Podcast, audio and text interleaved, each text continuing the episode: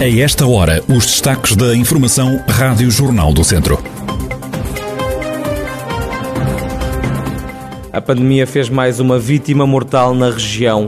No Hospital de Viseu e pela primeira vez, desde o final do ano passado, há menos de 100 pessoas internadas com Covid-19.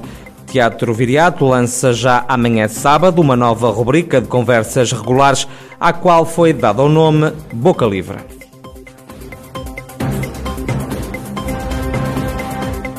A atualidade da região em desenvolvimento já a seguir.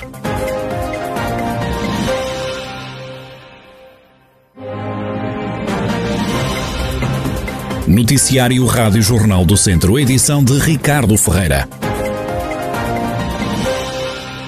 São os números mais baixos desde o dia 30 de dezembro. Pela primeira vez desde o final do ano de 2020, o Centro Hospitalar Tondela Viseu tem internadas menos de 100 pessoas com Covid-19. No hospital estão 97 doentes com o novo coronavírus, menos 9 do que ontem. A enfermaria estão ocupadas 78 camas, são menos 10 do que na quinta-feira.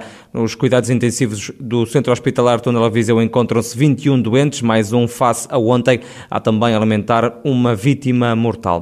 Morreu uma pessoa em Lamego, vítima da Covid-19. Desde o início da pandemia já morreram no Conselho 47 pessoas. Em Lamego, nas últimas horas, há também a registrar mais 10 casos do novo coronavírus. Nas contas da pandemia na região e desde março do ano passado já foram infectadas 27.458 pessoas. Pelo menos 23.449 conseguiram recuperar da pandemia, a lamentar agora um total de 582 vítimas mortais. A PSP de Viseu deteve um homem de 57 anos por ameaças a um agente da autoridade. Quando os polícias se dirigiram a ele, o homem reagiu de forma violenta, chegando mesmo a ameaçar e a injuriar os agentes. A polícia pediu-lhe que parasse, o homem não acatou e acabou detido. Também em Viseu, um indivíduo de 27 anos foi detido pela PSP por conduzir sem carta. Além disso, conduzia um carro sem inspeção e sem seguro. Os dois homens foram notificados a comparecer no Tribunal de Viseu.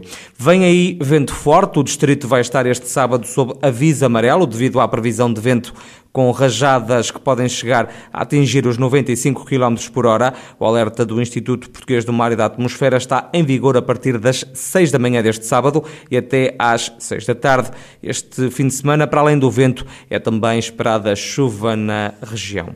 É por causa da pandemia que os horários dos autocarros não estão afixados nas paragens em Viseu. É essa a justificação apresentada pelo Presidente da Câmara, Almeida Henriques, que diz ainda que os horários das caminhonetas estão em constante mudança. De facto, está previsto fixar horários no, no, nas paragens dos autocarros, mas há um ano que estamos nesta situação de pandemia em que já chegámos a voltar a ter 80% dos horários a funcionar, até 80 e tal por cento.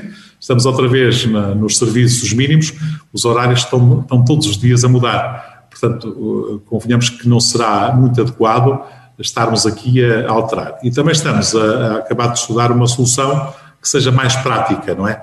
que permita uh, acoplar nas paragens um, uma situação que permita mais rapidamente uh, substituir horários. Já o vereador com o ploro da mobilidade, João Paulo Gouveia, acrescenta que todos os horários estão sempre disponíveis no site do MOVE. No site uh, têm uh, os horários devidamente, devidamente atualizados. Agora, de facto, com estas mudanças, sobretudo nos horários das lojas, nos horários das escolas, com alunos com necessidades especiais, é, é evidente que os horários têm vindo a ser dinâmicos e mudam quase todas as semanas, ou são alterados ou são repostas algumas linhas quase todas, quase todas as semanas. E, portanto, de facto, vivemos um momento diferente, vivemos um momento de incerteza, mas apelamos de facto à compreensão de todos. A Câmara de Viseu espera que a pandemia passe e que o MOVE possa funcionar normalmente e entre também em vigor o MOVE na palma da mão. Com o agravar da crise pandémica, a Câmara de Sátão decidiu apoiar as famílias e as empresas do Conselho. O presidente da autarquia, Paulo Santos, justifica a medida. A situação eh, do estado de emergência está a prolongar-se, este confinamento está eh, a ser cada vez maior. Temos recebido algumas hum, solicitações e comunicações de, de, de empresários, nomeadamente, que, que, estão a passar algumas dificuldades, porque não exercem. Daí, a reunião de Câmara da passada sexta-feira, termos eh, eh, deliberado por unanimidade que eh, a Câmara eh, podia e devia apoiar. O autarca explica algumas das ajudas que vão estar disponíveis.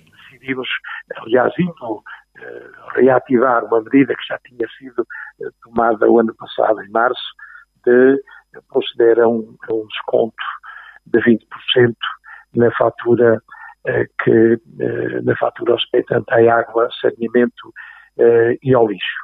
Isto para o ano todo de 2021. Também relativamente ao ano 2021 foi deliberado isentar a taxa do terrado das feiras, bem como das taxas de esplanada, a Câmara de Sátão decidiu também ajudar os cafés e restaurantes com um auxílio que varia entre os 750 e os 1.500 euros. As rendas de lojas e serviços situados em prédios municipais vão descer 40%, tal como as rendas das habitações sociais. As famílias necessitadas vão ser apoiadas com comida. A Câmara de Mangualde vai investir 200 mil euros apoiando duas instituições da área social. O presidente do município, Elísio Oliveira, detalha o investimento que está a ser feito. Por um lado, há Santa Casa da Misericórdia, que está a reconstruir uma ERP para 50 utentes, que é um investimento de mais de 1 milhão e 500 mil euros. Portanto, nesta situação de pandemia, que tem, onde de certa forma são descapitalizadas as instituições pelos sobrecustos que têm, a Câmara associa-se, apoiando, apostando na resiliência das instituições e, sobretudo, na resposta social. A sociedade precisa de residências séniores, precisa de lares e, então, é fundamental que a Câmara diga presente. A outro modo, também com a paróquia da Cunha Baixa e a Brunhosa do Mato. A iniciativa de investimento aí nesse caso é de fazer parte da rede de apoio às mulheres idosas de vítimas de violência doméstica. A do centro será instalada em Mangualde, numas instalações que precisam de ser acabadas e reconstruídas e aí o apoio será de 50 mil euros. Na opinião do Presidente da Câmara de Mangualde, Elísio Oliveira, as autarquias devem sempre estar disponíveis para responder à área social. Aberta há dois anos em Viseu, a Casa Abrigo para Mulheres Vítimas de Violência Doméstica e que sofrem de problemas mentais já recebeu 32 mulheres. Algumas levaram também os filhos depois de terem escapado aos agressores, como adianta a coordenadora da unidade, Carla Andrade. Nos últimos dois anos eh, foi possível acolher e, tra e trabalhar com 32 mulheres vítimas de violência doméstica com doença mental e seis crianças filhas das mesmas vítimas. O objetivo da criação desta resposta eh, foi precisamente criar uma resposta especializada para uh, as pessoas que de outra forma uh, não seria possível acolhê-las em qualquer outra resposta, até porque pela sua questão de saúde, pela sua particularidade, são pessoas que normalmente destabilizam um, toda uma resposta que não esteja preparada. Dois anos de trabalho marcados no último pela pandemia e por algumas dificuldades, ainda assim, Carla Andrade, da coordenação da Casa Abrigo para Mulheres Vítimas de Violência Doméstica e que sofrem de problemas mentais, faz um balanço positivo do trabalho executado, garante que há muitos casos de sucesso e que as mulheres, depois de abandonarem a resposta social, continuam a ser acompanhadas. E pensar e refletir sobre os temas abordados nos espetáculos é este o propósito do novo projeto do Teatro Viriato, ao qual foi dado o nome Boca Livre. Patrícia Portela, a diretora do Espaço Cultural, explica que ideia é esta. Este Boca Livre são uns encontros que nós queremos promover entre os artistas que estão na nossa casa, não é? E a sua obra de outra maneira. Para já aprofundar os temas, não é? Nós vamos ao teatro para quê, não é?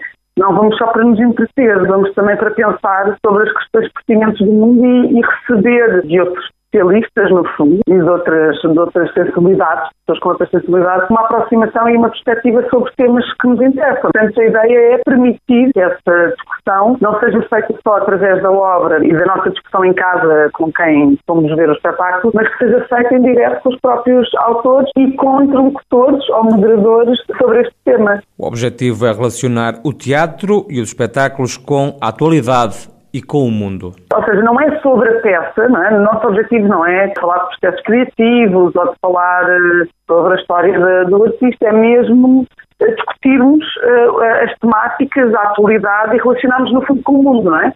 Como é que estes temas e estas peças, estas obras são pertinentes para o mundo, para a atualidade e para os, para os espectadores que as vêm ver. Portanto, é sobre é aprofundar as temáticas que vão sendo abordadas. O primeiro Boca Livre acontece já este sábado e tem como tema a democracia, tal como os próximos momentos de discussão.